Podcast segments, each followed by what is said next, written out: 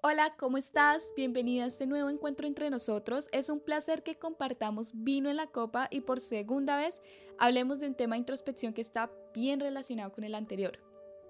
¿Cómo has estado últimamente? ¿Feliz? ¿Triste? ¿No sientes que últimamente te cuestionas como todo a tu alrededor? ¿O que no sabes qué hacer con lo que tienes en tus manos o en tu mente? ¿O soy solamente yo? Estamos cerrando ciclos, abriéndonos caminos, llegando al cierre del año, ya en dos meses y medio es Navidad y en nada llega Año Nuevo y estamos celebrando el 2022. ¿Esto qué te genera? ¿Expectativas? ¿O dices que es mejor seguir en piloto automático? Creo que últimamente la vida nos está poniendo frente a frente con nuestro verdadero yo y lo que creíamos haber estructurado de nosotros para el exterior. Pero no te preocupes, es solo parte del proceso y de vez en cuando es bueno ponernos a pensar en qué estamos poniendo nuestras energías y qué es precisamente lo que nos las drena. En la vida siempre vamos a estar topándonos con constantes cambios y sobre todo cuando estás poniéndole una estructura desde el ámbito que quieras ver a tu vida. Pienso que esos procesos es lo que realmente compone nuestra experiencia de vida. Si lo piensas desde un plano histórico, tu historia es eso. Siempre te vas a acordar de aquellos momentos que marcaron un antes y un después desde el punto de vista emocional, familiar, académico, profesional, sea agradable o no, pero son esos momentos en los que dices, a partir de ahí no fui la misma. Y qué bueno es eso. Nosotros quisiéramos que toda esa colección de recuerdos fuera de momentos felices, pero casualmente es todo lo contrario. Muy pocos momentos felices están en esa colección y ahí es donde se me viene a la mente ese dicho que dice sin oscuridad no podrías apreciar la luz. Según San Google, la palabra disfrutar significa experimentar gozo, placer o alegría con algo o alguien. Bueno, ¿y qué es la alegría? Es el sentimiento de placer producido normalmente por un suceso favorable que suele manifestarse con un buen estado de ánimo, la satisfacción y la tendencia a la risa o a la sonrisa. Aquí hago un pequeño paréntesis y es que últimamente en los momentos que estoy más feliz es donde menos suelo reírme. Me río cuando una situación o persona me logró poner nerviosa, pero cuando siento realmente alegría suelo callarme y ser consciente de ello, para más tarde sonreír recordando eso, pero no precisamente en el momento que pasa. Es como ese momento donde dices, sé que allá afuera nada es perfecto, pero yo acá adentro me siento pleno. Y bueno, ¿a qué me refiero con plenitud? Dice San Google que es un estado de una cosa o persona que ha alcanzado su momento de máxima perfección o desarrollo. Pero en mi mente no es así, no sé si estarás de acuerdo o no conmigo, pero la plenitud va más allá de una simple perfección idealizada o de una culminación. Plenitud la consigo como sentirnos completos, sabiendo que no somos perfectos y que tenemos más procesos de crecimiento espiritual y material allá afuera. Acá hacemos un apunte importantísimo porque nos vamos al otro lado del río con esto, y es la famosa endorfina. Según el Instituto Nacional de Cáncer, las endorfinas son péptidos que son como unas proteínas pequeñas que se unen con los receptores de los opioides del sistema nervioso central. Finalmente es un neurotransmisor. La doctora Garrido, endocrinóloga de la Clínica Ciudad del Mar, explica que se liberan en áreas del cerebro que están en el centro de la supresión del dolor y son producidas por la glándula pituitaria y el hipotálamo durante la actividad física aeróbica, además de otros estímulos como el dolor, el consumo de alimentos picantes o el consumo de chocolate, entre otros.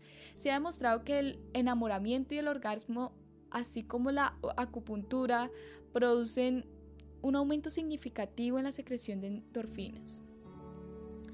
Esta especialista de la Clínica del Mar en Chile también nos habla de algo muy importante. Son unos apuntes para aumentar los niveles de endorfinas en nosotros, como la meditación, el masaje, la risa y la actividad física intensa, no sé, como correr. Todas estas actividades ayudan a aumentar los niveles de endorfinas de un modo sano. Citaban las palabras de ella, también se puede lograr este incremento a través de la ingesta de alimentos ricos en proteínas como carne, huevos, pollo, pavo, pescado o suplementos de aminoácido fenilalanina, que es un aminoácido esencial que está implicado en la síntesis de endorfinas. Concluye así la especialista.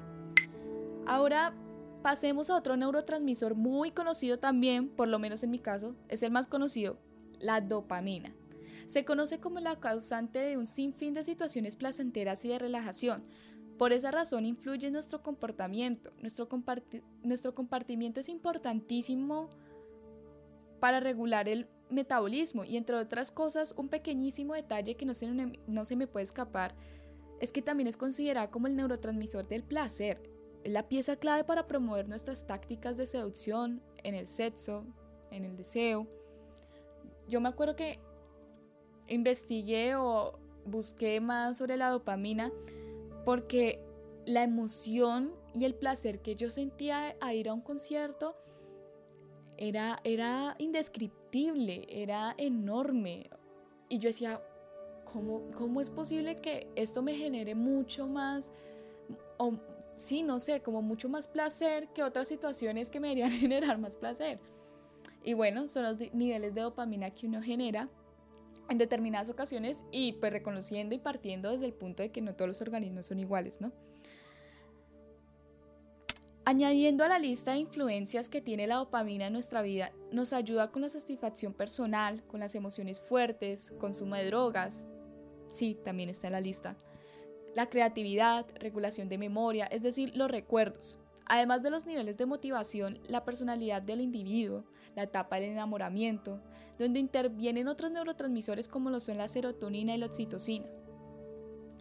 Uno de los momentos que se consideraría, porque sé de antemano que no en todos los casos o en todas las ocasiones es así, uno de los momentos de más satisfacción y excitación que puede sentir el ser humano en general es una relación sexual, incluyendo esta parte de la seducción que algunos tienden a evadir. Ojo, hablando de sexualidad no solo como el coito. El cerebelo y los neurotransmisores anteriormente mencionados son nuestros grandes aliados. Durante el sexo, el cerebelo se activa y en consecuencia la tensión muscular incrementa la posibilidad del orgasmo, que cabe aclarar que no es el único propósito de una relación sexual. Otro dato curioso, como te comenté hace unos minutos, la dopamina también influye en el consumo de drogas, inclinándose hacia la adicción, puesto esto no solo se produce con las drogas, también con el amor o a lo que nosotros llamamos pues amor. Esos momentos en pareja que no olvidamos muy probablemente fueron esos instantes que estuviste allá, en la cumbre de la, de la dopamina. Bueno, en fin, pasan un montón de sucesos neuronales específicos durante el sexo que He ahí la razón de ese después que conocemos y que es el broche de oro para el cierre, ya sea que lo compartas con tu pareja o individualmente. Creo que sería una buena idea ampliar la información en un próximo episodio, si no, si no nos quedamos pues acá hablando de recorrido sobre esto y no alcanza el bien. Creo que acabo de mencionar gran parte de nuestra vida en pequeños actos, como lo son el personal, el laboral, el sexual, el social, pero es, o sea, los momentos donde nos disfrutamos son bastantes. Y eso que evadimos uno que otro tema por ahí para no hacer largo el episodio. Pero a grandes rasgos mencionaré los más generales y los que están normalizados, porque sabemos bien que hay cosas que están estigmatizadas dentro de una sociedad que igualmente termina disfrutándolas a solas. Ahora bien, la otra cara de esto es pararnos en medio del río y unir en esta conversación los dos lados que entablamos anteriormente. Esto es, la relación entre cuerpo y la mente.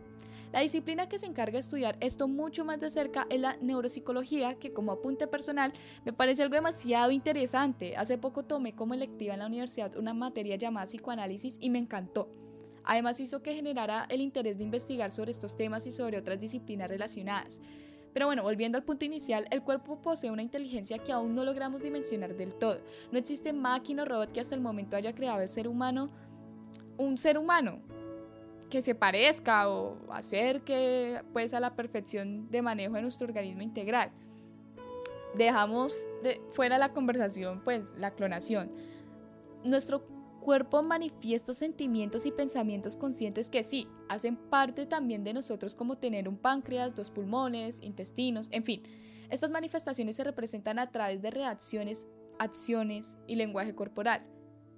Simple y claro, respuesta a un estímulo. La mente y el cuerpo son un todo. Están integrados y de allí la conexión psicomática. Nuestros seres toda, toda energía y fluyen y se comunican constantemente a través de pensamientos que emanan del cerebro y esa corriente energética llega a la parte más externa de la célula y genera una reacción y a su vez una alteración del estado energético de la célula, acumulando, bloqueando la energía pues de la célula propiamente. Y dependiendo del patrón de creencia afectará el órgano que con su psique manifestará la emoción ante la cual reaccionamos de diferentes formas o por el contrario guardemos guardaremos en el tiempo o en forma de rencor, miedos, ira. El cuerpo tiene mil lenguajes por el cual expresarse. No existe separación alguna entre lo que sucede en la mente y lo que ocurre en el cuerpo. Al menos en mi opinión, ignorar la relación psicosomática no va dentro de lo que yo creo ahora en tanto relación cuerpo y mente. Para finalizar, ahora sí, espero que esta conversación te haya gustado tanto como a mí, te hayas tomado ese vino en la copa totalmente igual que yo, hayas saboreado este tema de inicio a fin. Es declarar que siempre habrá mucho más ángulos desde donde abordar un tema y más si tiene la subjetividad. Introspección, relación personal. Pero bueno, para eso estamos acá, para conversar y nutrirnos de lo mucho que el uno y el otro tenemos para enseñarnos. Solo me queda por decirte que espero que te disfrutes al máximo como solo tú lo te sabes disfrutar, porque bien dicen por ahí, lo bien disfrutado jamás será olvidado. Para un contenido más visual de lo mucho y poco que hablamos tú y yo, sigamos conversando a través del Instagram del podcast Vino en la Copa. Te espero para la próxima copa de vino con un tema que te va a dar una excelente perspectiva y le va a dar una excelente continuación a este. Este martes te espero acá en la mesa para otra buena charla. Gracias por escucharme y un placer haber llegado a ti. Con amor, Laura.